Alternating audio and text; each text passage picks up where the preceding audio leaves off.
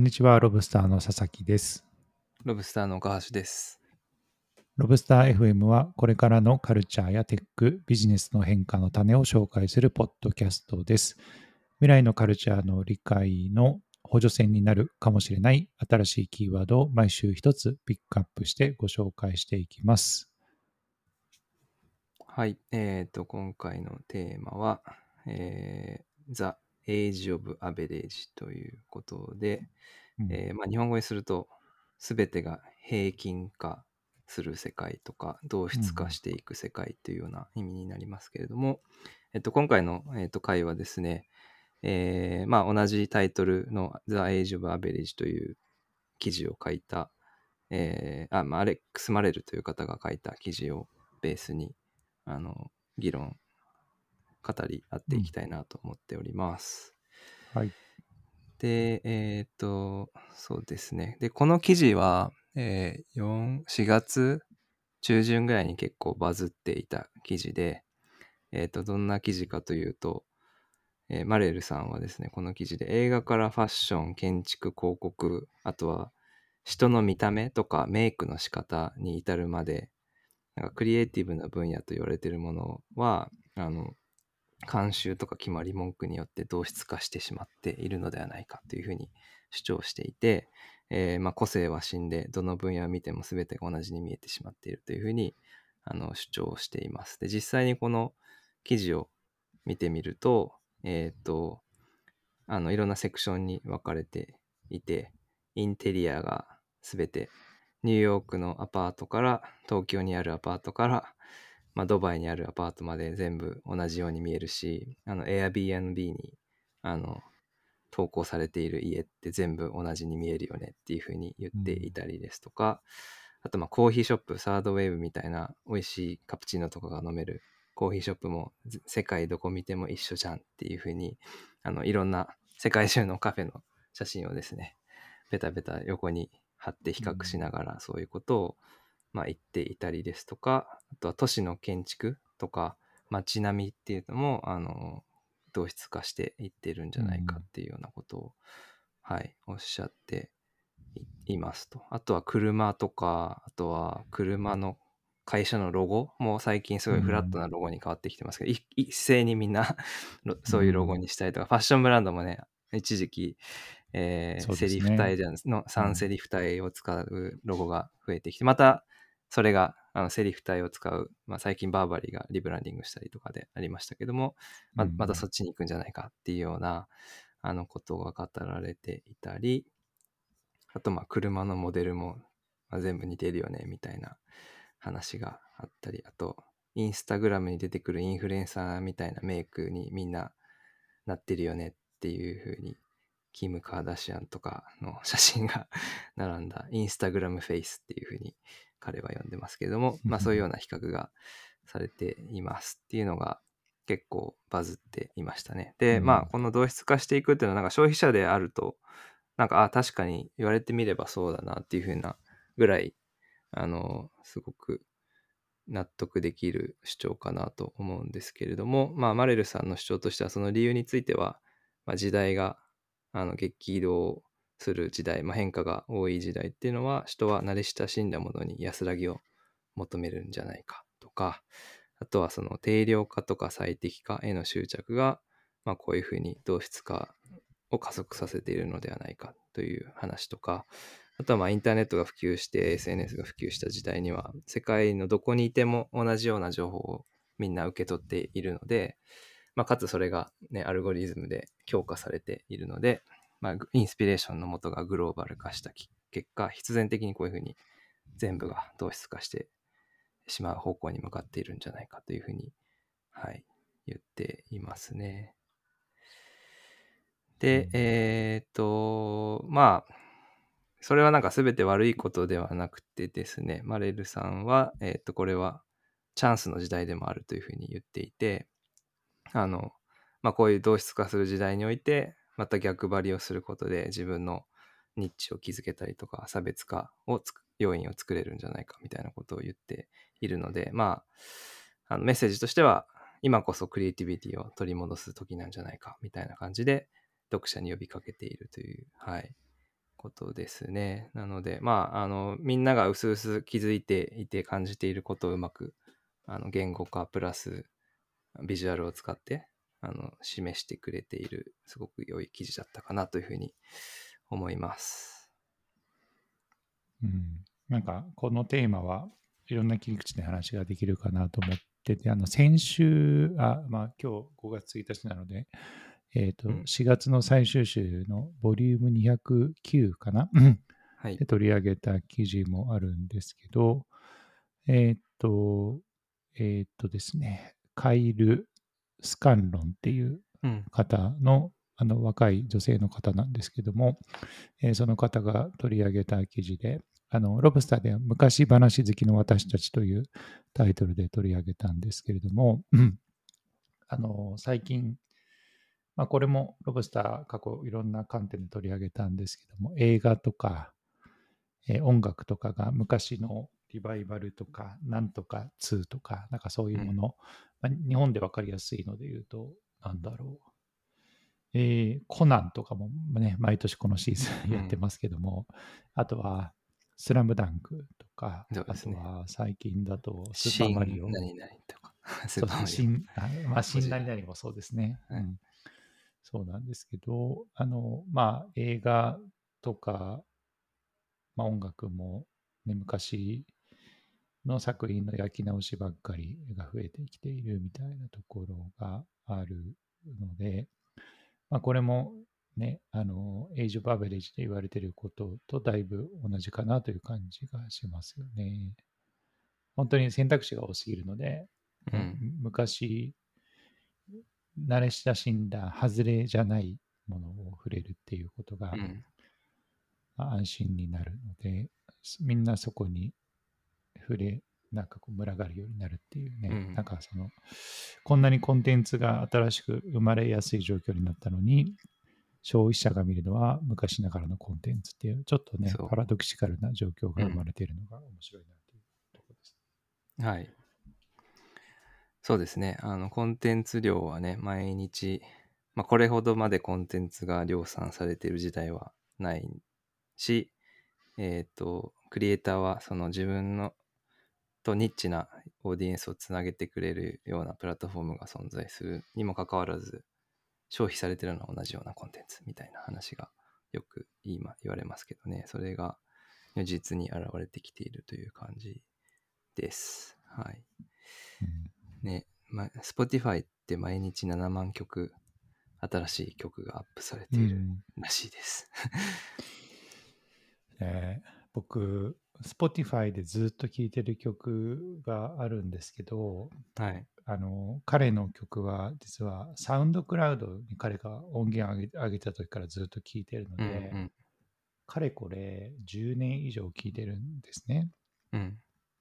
でもう毎日それ聴いてるんですよ、本当に。僕あの仕事する時の BGM それって決まってるので、あ、そうなんだ。すごいですね、はいそれ。本当に毎日聞いてて、なんていうか、うん。あそれそれちょっとエイジ・オブ・アベレージはちょっと離れますけど、うん。本当に昔からあるものをこ好んで、なるほどね。うん、聞いてるなっていう感じがしますよね。ううんん。でもその新しいアーティストがトップ10入りするっていうことも少なくなってきているし、はい。うんなんかみんな自分が聞き慣れ親しんだアーティストの曲ばかりを聴くみたいなのはうんはい、起きていますね。まあ、しょうがないですよね。なんかプラットフォームとかで、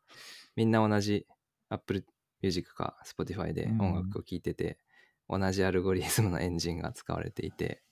うんはい、同じような曲がプッシュされて、まあ、エンゲージメントを高めるために最適化されていくっていうそうですね。はい。で、なんか、この間、あの、ある音楽のアーティストの方のポッドキャストを聞いていたんですけども、なんか昔ってアーティストって、その音源を出して、それがどこからインスピレーションを得てるのかっていうのを結構リスナーの方が、にのリサーチとかディグリに、あの、委ねていた。でうんリスナーの方は、あ、これ、ここと、例えば70年代のこの曲がサンプリングで使われていて、あ、こういう影響をこのアーティストが受けてるんだっていうことを自分でその知識を獲得していっていくことがその自分のファンとしてのリスナーとしてのなんかなんていうんですかねあの知識のあの博識度みたいなので結構差別化できたけども今そこまでする人ってほとんどいないないから、うん。アーティスト側からそういう情報を常に小出しにしていって、フックさせていかないとうんなんか自らは周辺情報っていうのはとと取りに行かないっていうふうに言っていたのがすごく、うん、確かにうん面白いなと思いましたね。なんかヒップホップ好きというよりはなんかこのアーティストしか聞いてませんみたいな リスナーがすごい増えているっていうふうに言ってましたね。うん僕もなんか似たような話をポッドキャストで聞いたことがあるかもしれない。なんかあうんるアーティストは自分が参考にしたインスピレーションを受けた音源をあの書籍の端末の参考文献のように全てリストアップしてるっていうアーティストが最近いるみたいなことをポッドキャストで聞いたことがありますね。うんそうですね。うんでもそれってなんか音楽もそうだし、なんかいろんな文脈で映画とかもそうかもしれないし、最近なんか知人のデザイナーの方がなんか嘆いていたのは、なんかデザインの文脈とか歴史を知らないデザイナーが多すぎるみたいなことを、うん。言っていたんですけど、ねまあちょっとその人が年を取ってい,、うんって若者にそう思うのかもしれない、まあそういうのもあるかもしれないですけど。まあ、ね。その辺の周辺文脈とか歴史的背景を理解しないで大丈夫なんだっけみたいなのは話しましたしそれプラスねあの生成 AI みたいな技術が進化していくとますます、まあ、知らなくてもそれっぽいものは作れるけども知っていないとそもそものディレクションが書けないみたいな、あのパラドックスもあるので、うん、なんかそこにどんどん溝ができていくんじゃないかな、うんみたいなことは、はい、話したことがありますうんね。確かにね。うん、いや、本当あの、ちょっと話戻りますけど、その、The Age of Average の記事は、ビジュアルを見るだけで、あはいはい、こういうことねっていうのがね、わかると思う。本当あらゆる業界で。なんかでも本当気をつけないと自分のお家とか、自分がインスタで上げる写真とかも、自。分がポストする投稿とかも、そうなっちゃいますよね。う、うんんそうなんですよねそう、今、いろいろちょっと今、インテリアで家具とか探してるんですけど、まあやっぱりね、こう、雑誌読んでインスピレーションを得ようとかいろいろ思っちゃうんですけど、なんか、うん。ね自分が好きなお店がちゃんとあって、自分が好きなものを知っていてっていう状態じゃないと、やっぱり均質性の罠に陥ってしまうんだろうなとは、自分でうん。買い物したりとか探しとかしな、探したりとかしながら思っちゃいますね。うんいやー、そうですね。はい。まあなんか、みんな iPhone 持ってますもんね。同じ。ね そのカメラで撮ってること自体が、まあ同質化への大きな一歩なんじゃないかみたいね、それは本当そうですね。うん、最近、シネマティックモードの動画とかよく見るもんな。な。うんうん。友達が上げてるやつ。うん、なんか、さっきの記事だと、うん。電動歯ブラシのビジュアルも全部同じみたいなすごい面白いですよね。ああ、ね。ピピンクっぽいうん、バッグにね、こう人がん握ってる電動歯ブラシの絵みたいなのが、うん、まあちょっとねこの辺りは、うんあのクーリからクリンジーでも話しましたけど、うん。まあ、だんだんちょっとねササブカルチャー分、まあ、ササブカルチャーというかあその抵抗勢力みたいなものがいろいろ多分生まれてきてうん。同質化と、まあ、それに反対するみたいなところの揺り戻しが起きていくんじゃないかなとは思いますけど、まあ今後どうなっていくのかみたいな感じですね。うんそうですね。なんか、あの、岡谷さんが昔取り上げた記事で、オリゴポリー化するポップカルチャーっていうのがありましたけどね、これもなんか音楽とか、えーあらゆる分、その、うん映画とか、あらゆるうん。分野でえーあの、そのトップ100に入るものが昔ねながらのものばっかりになってるみなね、はいうん。ことでしたよね。そう、2000年以降、トップ100に入るアーティスト1人当たりのヒット曲が増えている。うん。えーまあ、つまり、新しいアーティストがトップ100に入りにくくなっているといううん。ことですけど、なので、より少数のアーティストが、えーと音楽業界を牛耳っているみたいな構図があり、まあ、文学、ビデオゲームにおいても同じ傾向ですし、あとはまあ、あの顕著な例で言うと、YouTuber とかもそうだと思うんですけど、まあそういうのがどんどん強化されていっているっていう感じですね。はい。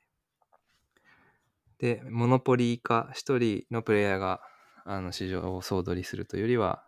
数人のプレイヤーが市場を取っていくっていうオリゴポリー、えーが、あポップカルチャーのオリゴポリー化が進んでいるんじゃないかっていうことを書かれていましたね。はい。うんでもちょっと気をつけないといけないのが、その、さっきあの、ネットフリックスのビーフっていうシリーズの話をしましたけど、まあ A24 好きですけど、僕も。で、ちょっとアウトサイダーというか、あの、独立系スタジオとしていいなっていうふうに思ってるけど、今結構いろんなとこ見ても、AT A24 制作のものがすごく。増えてきていて、わかる。なんかもはやうんもマスなのではないかみたいな。本当それは思いますね。うんあるの最近映で、画見に行くと本当にね、あの予告編とか見ると、あ、これも A24 ね、あれも A24 ね、みたいな感じでな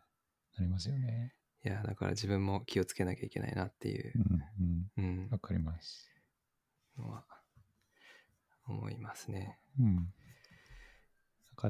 多分スポーツの文脈でもあって、うん。あのちょっと前に全てがマネーボール化する世界うんうんでっていうタイトルで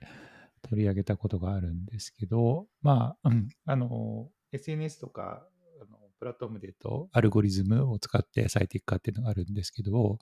まあ、スポーツの世界ももう今やそのアナリスト分析官みたいな人がサッカーでも野球でもバスケでも入っているので、